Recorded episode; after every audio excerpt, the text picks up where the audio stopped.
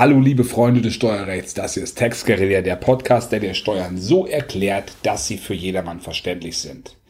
Das hier ist die Reihe 10 goldene Regeln, um in deinem Business Steuern zu sparen und ich präsentiere dir heute die zehnte goldene Regel und die heißt Plane für die Zukunft. Also was fürs ganze Leben gilt, das gilt auch im Bereich Steuerrecht. Was ich genau explizit damit meine, dazu komme ich nach dem Einspieler. Ich wünsche dir gute Unterhaltung dabei. Ach stopp, jetzt fällt mir noch eine Sache ein. Ich lade dich ein zu einem Webinar, wo es um die 10 goldenen Regeln zum Steuern sparen geht. Nächste Woche, 11. Dezember um 16 Uhr. Den Link setze ich hier drunter und würde mich freuen, wenn du dabei bist. Das Ganze zum minimalen Kostenbeitrag von 5 Euro ich nehme lieber ein bisschen Geld direkt, als dass ich das Ganze umsonst anbiete und euch dann mit 20.000 Mails zu bombe. Und in diesem Webinar wirst du auch noch die Möglichkeit haben, ausreichend Fragen zu stellen. Jetzt geht's aber los mit dieser Folge. 10 goldene Regeln.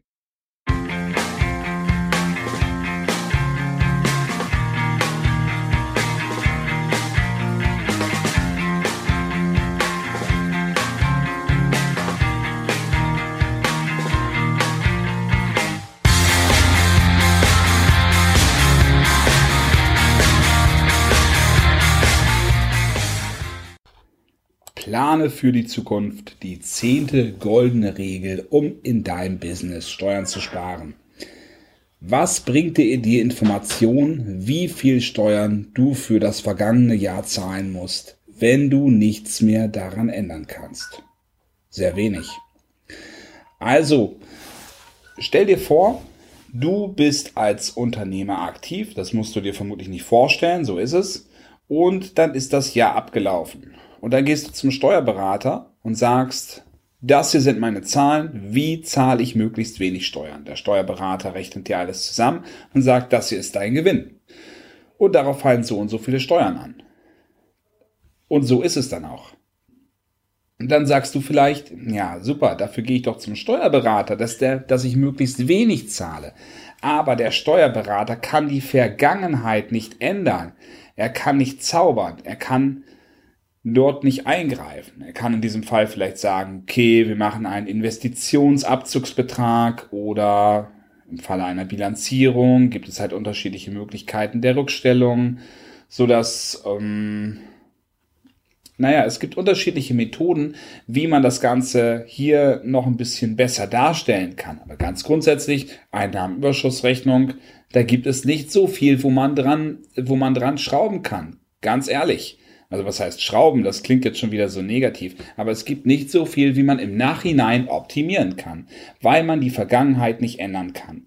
Die Zukunft, die kann man ändern.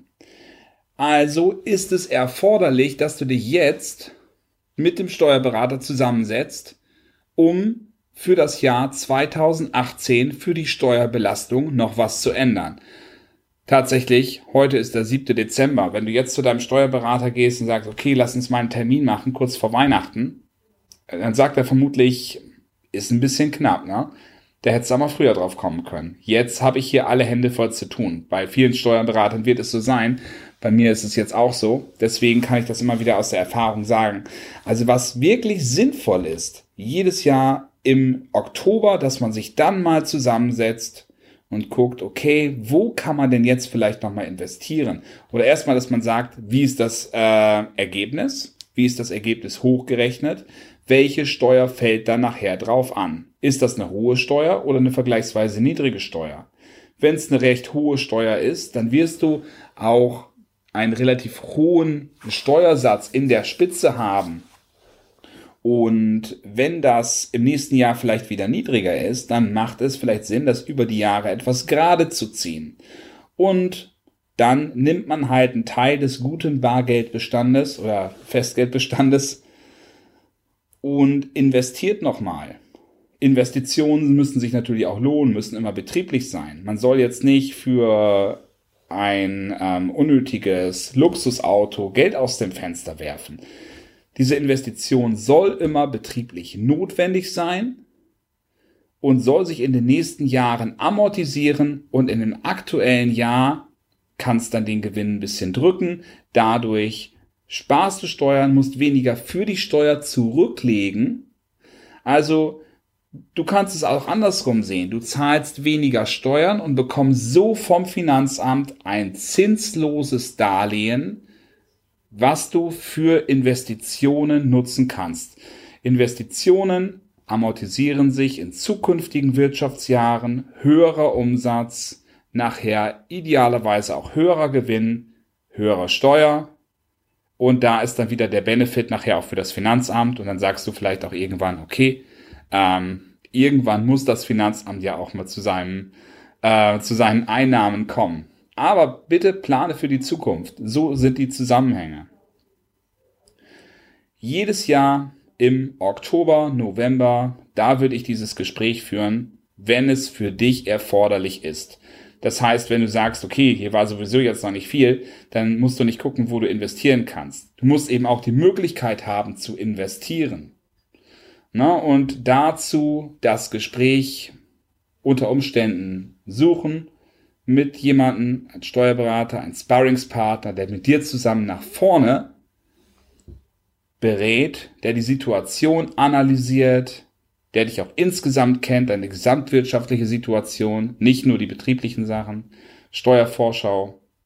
Und er kann dir dann maßgeschneiderte Tipps geben. Ob du es selber brauchst oder nicht, weißt du im Einzelfall selbst einzuschätzen. Also das ist der Tipp. Plane für die Zukunft. Gilt natürlich nicht nur im Bereich Steuerrecht. Planen. Nein, Ordnung ist das halbe Leben, so geht dieser Volksspruch. Planung äh, ist vermutlich die andere. Also du wirst keinen Unternehmer, keinen erfolgreichen Unternehmer finden, der sagt, ja, der Erfolg ist mir irgendwie zugefallen. Ich habe einfach mal angefangen und irgendwie jetzt stehe ich hier. Sondern Planung gehört definitiv dazu. Und auch an dieser Stelle siehst du, wie sich wirtschaftlicher Erfolg und ähm, Steuern nachher wieder zusammenfügen. Nämlich, dass man Verantwortung übernimmt, Verantwortung fürs Unternehmen, Verantwortung für den Bereich Steuern, das Ganze frühzeitig avisiert, was später passiert. Und dann wird sich der Erfolg einstellen. Ich wünsche dir ganz viel Erfolg für dein Business mit diesem Tipp. Heute ist der 7. Dezember. Du hast also noch 24 Tage Zeit, um geeignete Maßnahmen zu ergreifen, um dein Gewinn so zu, naja, ich sage an dieser Stelle nochmal zu schrauben, wie du ihn nachher steuerlich haben möchtest. Also, viel Erfolg und einen wunderschönen Tag. Ciao.